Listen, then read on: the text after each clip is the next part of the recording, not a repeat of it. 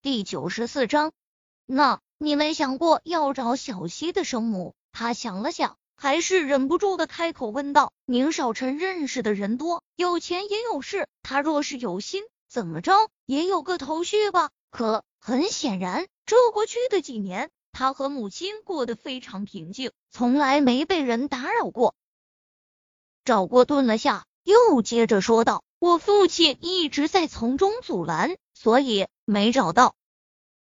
其实这几年他想过很多的可能，但都被推翻了。父亲母亲是在有了宁小溪以后就选择了出国。他们说，只是传宗接代的任务完成了，所以出去颐养天年。但他总觉得他们的离开和宁小溪的由来肯定有着关系的。这几年，他也动用各方的渠道来打听，显然。父亲早就防备，他根本没有头绪。站起身，拿起椅子上的外套，赶紧起来去楼下早餐吃点。接着俯身在沈贝依额头上亲了下。今天手机电充足，不可以关机。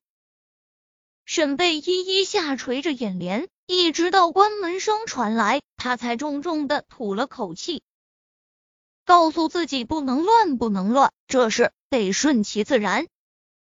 宁少臣刚出门，就看到等在门口的柳絮在来回走动着。见他出来，赶紧将手中的手机打开了一个画面，递给了他，面色凝重，瞥了他一眼，不解的接过手机，上面是楚雨洁牵着一个女的在走红地毯，想着应该是昨天他在酒店看到的那个女的，是很漂亮，但。他不感兴趣，所以他抬头盯着柳絮。你这是什么意思？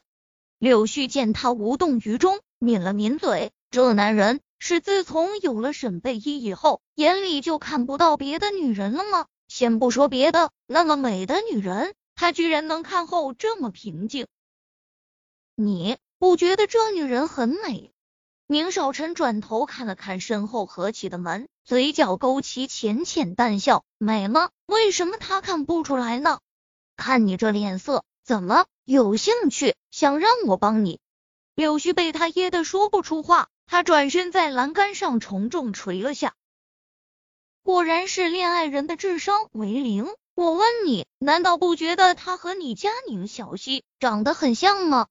其实他刚开始也没想到这点，只觉得这女人很美。后来越看越觉得在哪儿见过，一直把身边这些人都筛选了一遍后，他才最后想到宁小溪。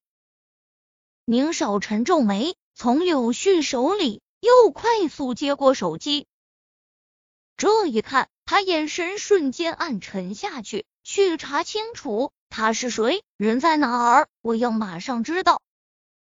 见柳絮站着不动，他看了他一眼，怎么回事？发现后，我就让人去查了。他耸耸肩，一无所获。我看你要去问问你那表弟了，他能把人带过去，自然应该是知道的。